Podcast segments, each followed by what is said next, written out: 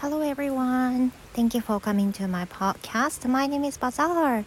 I'm recording this episode just for real quick. Um, I'm on my way. Um, I am just walking my dog at home, and now I'm in Kumamoto, which is my parents' house. Um, for some of you might know that my parents run their own restaurant, and then Oh, that's the sign of the five five o'clock now. And it gets so cold and it's so chilly.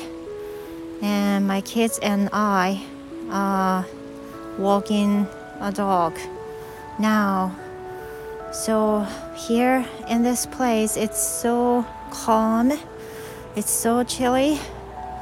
Um, it's so comfortable. So anyway, um, I think I'm going to take a few days off, but hopefully I can see you in my next episode. Goodbye for now.